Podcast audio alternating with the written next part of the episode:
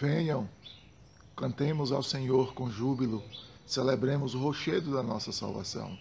Saiamos ao seu encontro com ações de graças e vitoriemos-los com salmos. Salmos de número 95, verso 1 e verso 2 é a nossa leitura bíblica anual de hoje. Este salmo começa com este convite que acabei de recitar.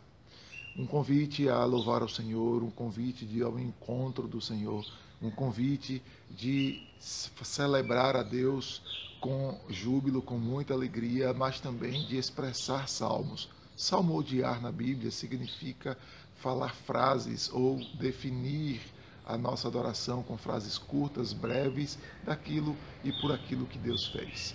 Então, é a, a ideia do salmista é exatamente esse. E a gente encontra este convite.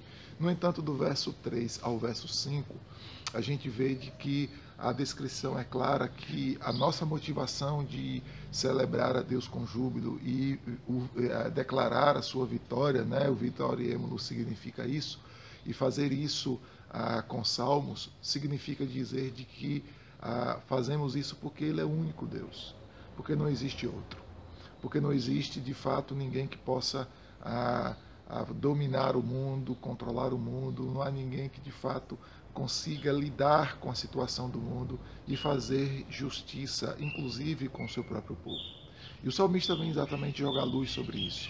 Então, quando ele convida o povo a se submeter ao Senhor e a dizer assim, negue os ídolos e venha é, se prostrar ao Senhor, ele faz isso e o verso 6 e o verso 7 é exatamente o convite dizendo assim: vamos adorar a Deus, porque é preciso confessar quem Deus é. E quem Deus é, então? Qual é a submissão que nós devemos ter diante do Senhor? Primeiro, verso 6, porque Ele é Criador. Foi Ele quem fez todas as coisas. Ele quem fez os céus e a terra. Não há referência de ninguém mais no mundo como Criador, como autônomo do mundo.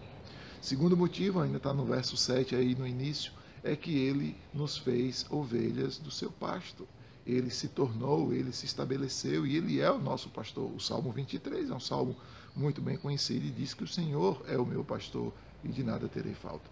Então o salmista diz assim: Nós temos motivos de sobra para sermos submissos, nos submeter somente e unicamente a Deus, abandonar a ideia de ídolos, abandonar a ideia de deuses e nos prostrar diante de Deus o Todo-Poderoso. Ele é Criador e ele é redentor do seu povo, ele é resgatador do seu povo.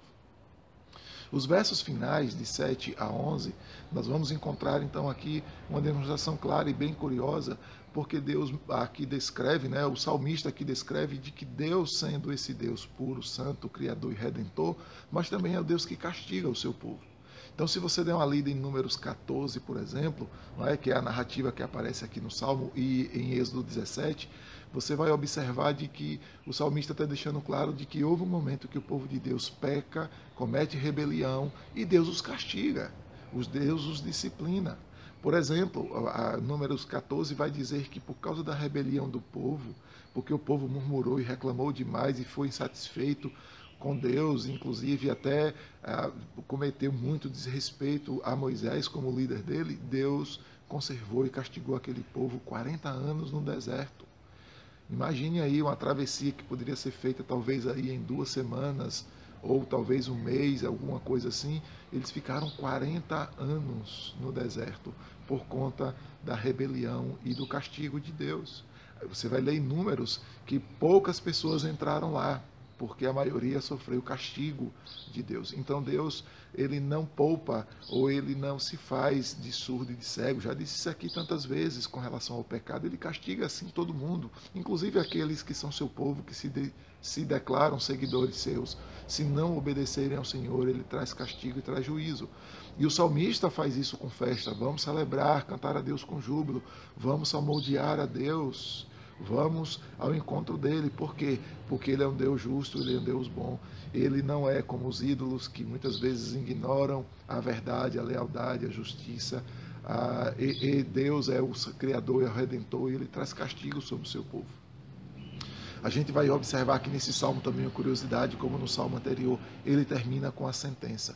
Ele termina dizendo então de que Deus vai destruir, Deus vai exterminar, vai perecer aqueles que são rebeldes a Deus, aqueles que desobedeceram ali no deserto. Eles vão perecer, assim como nós também, se formos rebeldes a Deus, nós vamos perecer. Perecer na Bíblia tem um sentido de deixar de existir, não no sentido uh, existencial, mas sim no sentido de ser abandonado por Deus numa linguagem muito comum e às vezes rejeitada pelas pessoas, significa ser lançado no inferno, aonde não haverá mais a presença de Deus, aonde não haverá mais o cuidado, o zelo, o amor de Deus, nem como pastor, nem como criador, essa referência se perderá, aonde haverá choro e ranger de dentes. Esse salmo em específico, aqui de maneira especial, ele termina condenando e trazendo juízo sobre as pessoas. Segue que te ensino no caminho e até o próximo vídeo, querendo Deus.